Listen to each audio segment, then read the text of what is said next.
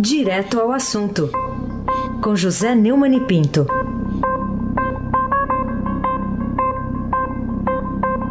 Neumani, bom dia. Com este sol matutino em São Paulo.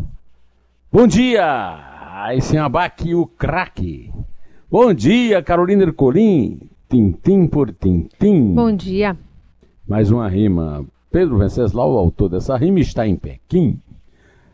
Bom dia, Almirante Nelson e o seu pedalim. Bom dia, Diego Henrique de Carvalho. Bom dia, Moacir Biasi. Bom dia, Clã Bonfim, Manuel, Alice Isadora. Bom dia, melhor ouvinte, ouvinte da Rádio Eldorado, 107,3 FM. Aí se abaque, o craque ao sol. Muito bem. Vamos começar falando de uma decisão, uma cautelar, né? Uma decisão, uma medida cautelar do ministro Gilmar Mendes que impede investigações sobre Glenn, é, Glenn Greenwald. Como é que você vê essa decisão, Neumann? É, ao proibir qualquer investigação criminal sobre Glenn Greenwald, tentando prevenir um um, uma possível ameaça que ele venha sofrer por causa das eh, revelações que o seu site de Intercept Brasil tem reproduzido em conta-gotas de veneno, primeiro tentando prejudicar Sérgio Moro, ministro da Justiça e das Relações e da Segurança Pública. E depois eh, concentrando no procurador Deltan Dallagnol, o ministro Gilmar Mendes o incluiu entre os 133 privilegiados que protegeu para livrar a própria mulher, dona Guiomar Mendes, e a doutora Roberta Ugel, a, a mulher do, do, presidente do Supremo Dias Toffoli, e mais alguns aleatoriamente indicados à Receita pelo computador, como esclarece os, os os auditores, ele, é, além disso, o ministro reservou um prato de ambrosia para um americano naquilo que eu tenho chamado de um Olimpo raso. Não é um, um monte, é um Olimpo raso, bem plano, né? que é o Supremo Tribunal Federal. Hoje nós temos o 12 ministro, protegido é, por Alexandre de Moraes, Dias Toffoli e Gilmar Mendes, o famoso trio Deixa que eu solto. Ainda bem que esses caprichos de deixa que eu solto Gilmar não influem na justiça americana, que continua pedindo explicações a Glenn Greenwald sobre o passado dele como, vamos dizer, um elemento da indústria pornográfica no submundo eh, de Nova York.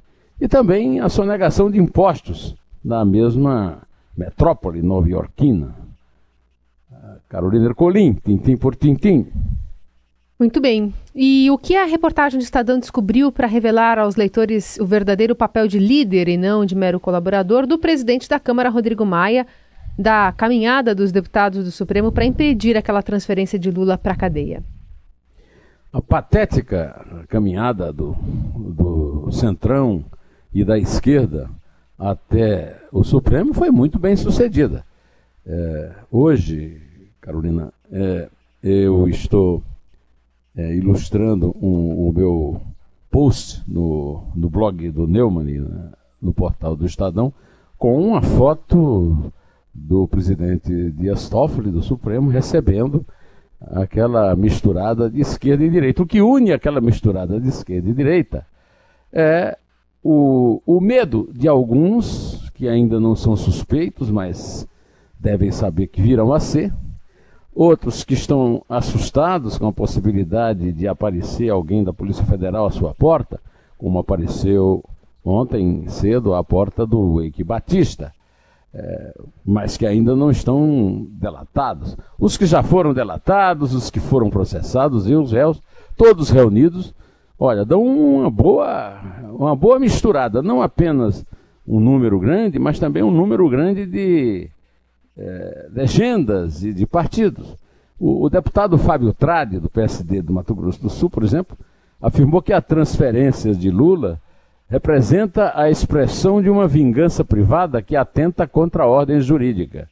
Não estamos aqui para defender este ou condenar aquele, mas o que essa juíza fez é um equívoco que afronta a ordem jurídica que hoje pode até sacrificar direitos de um líder de esquerda.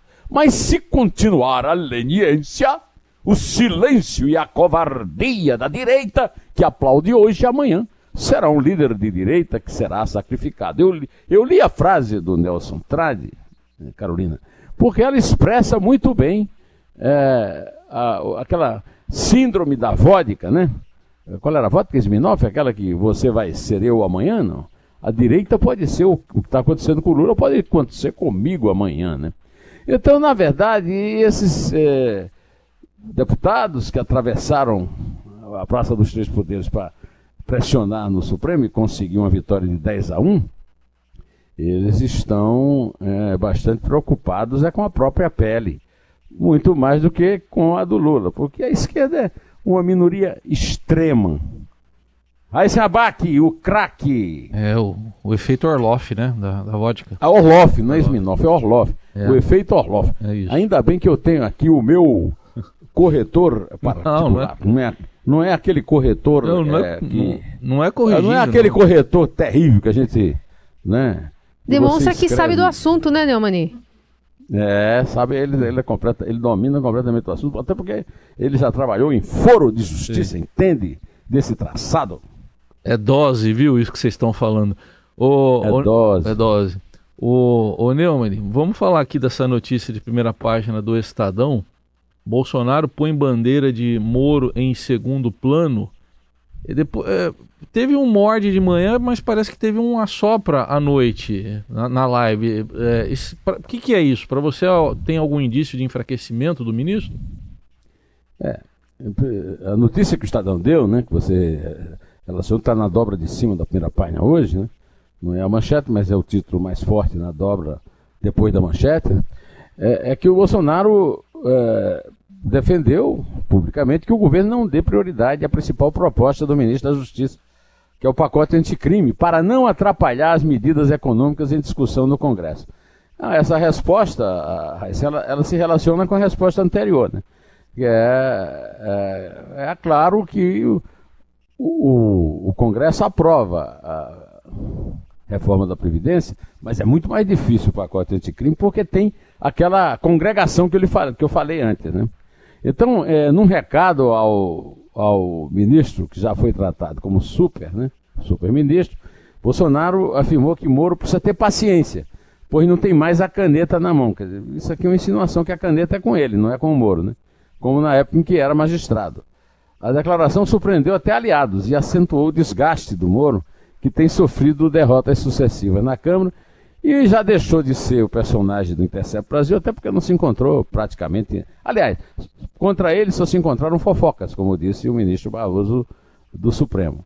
O Bolsonaro disse é, que o ministro Moro vem da justiça, mas não tem poder, não julga mais ninguém. Entendo a angústia dele de querer que o projeto vá para frente, mas nós temos que combater aí, diminuir o desemprego. O que o presidente não contou é que entre os é, assustados com a possibilidade da, da justiça alcançar a, a, sua reputação é o filho primogênito dele, o senador Flávio Bolsonaro, suspeito de rachuncho na Assembleia e que foi, teve delatado, o, pela, que teve vazado né, pelo, pelo Ministério Público do Rio, informação da COAF sobre, é, do COAF sobre é, uma movimentação atípica é, nas contas de um tal de Fabrício Queiroz, que aliás é um fantasma que paira sobre a cabeça do clã Bolsonaro. Onde anda o Fabrício?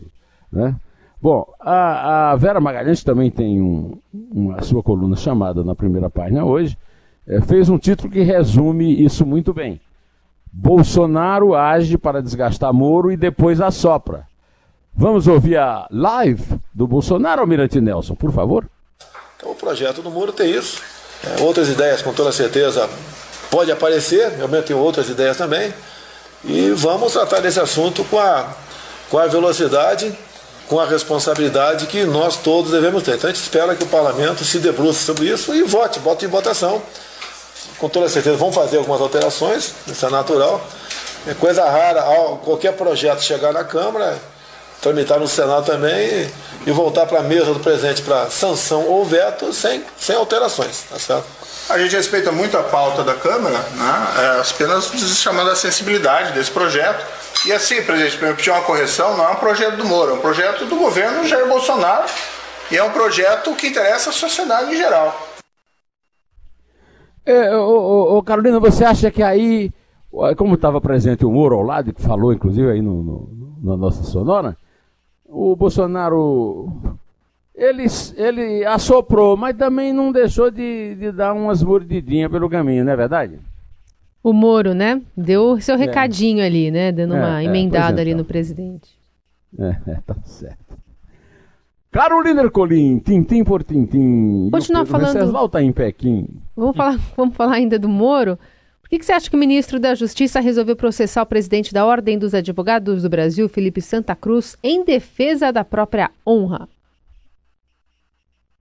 É.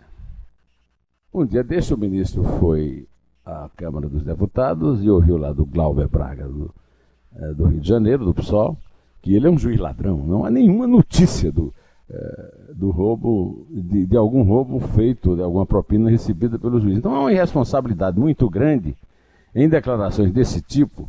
Não é porque o Moro seja ministro ou tenha sido juiz, mas é pelo fato de ele ser um cidadão brasileiro. Então, então, é de uma absoluta irresponsabilidade. Aliás, o, o Felipe Santa Cruz é uma figura menor. Eu acho que o, o, o, o Bolsonaro deu muito prestígio a ele, chamando-o para o ringue, é, em que Bolsonaro apareceu com 57 milhões e mais de 700 mil votos, e ele não conseguiu se eleger nem vereador no Rio de Janeiro pelo PT. Mas o Moro ainda assim pediu que a Procuradora-Geral da República, Raquel Dodge, investigue o, o, Felipe Santa Cruz por um suposto crime de calúnia.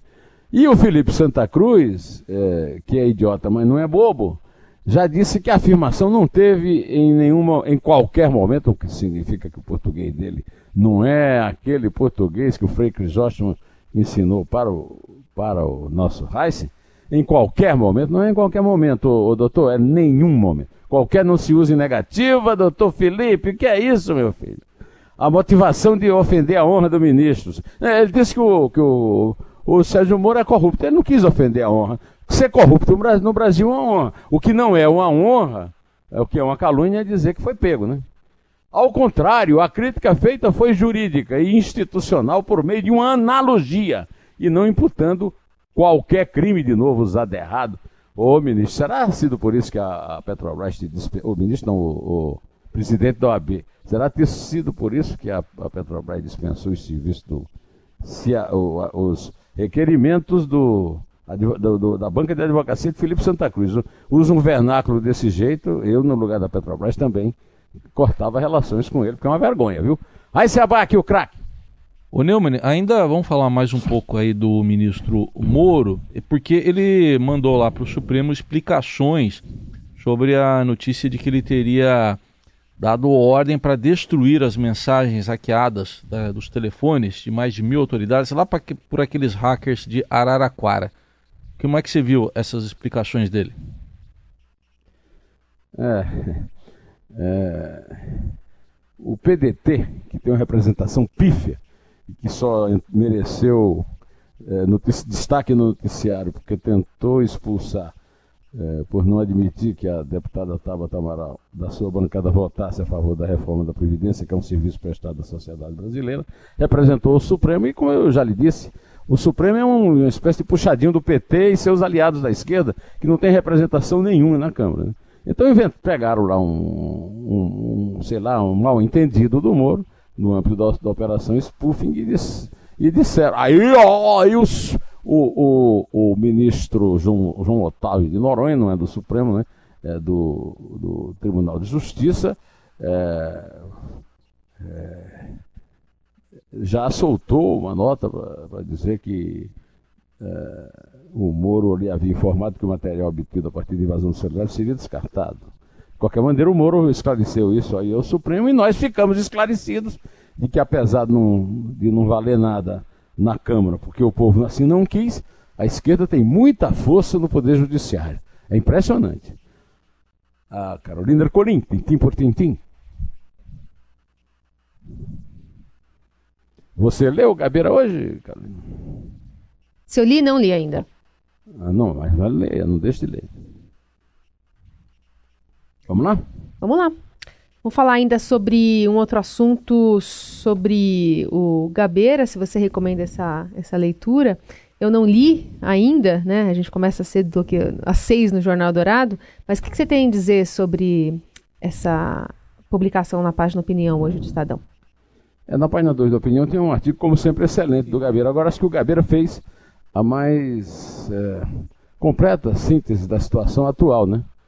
Ele lembrou no artigo dele, Jogos da Nova Temporada, que tanto Toffoli como Gilmar Mendes condenam com razão os vazamentos.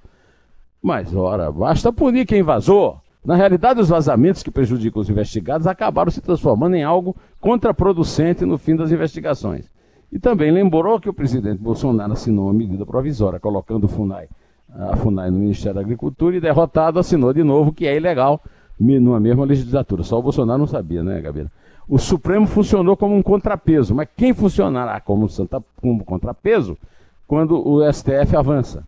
O Congresso, a outra ponta do triângulo, observa como uma resistência localizada no Senado o pedido da CFI da Lava Toga, que já foi, viu, foi jogado fora. Né?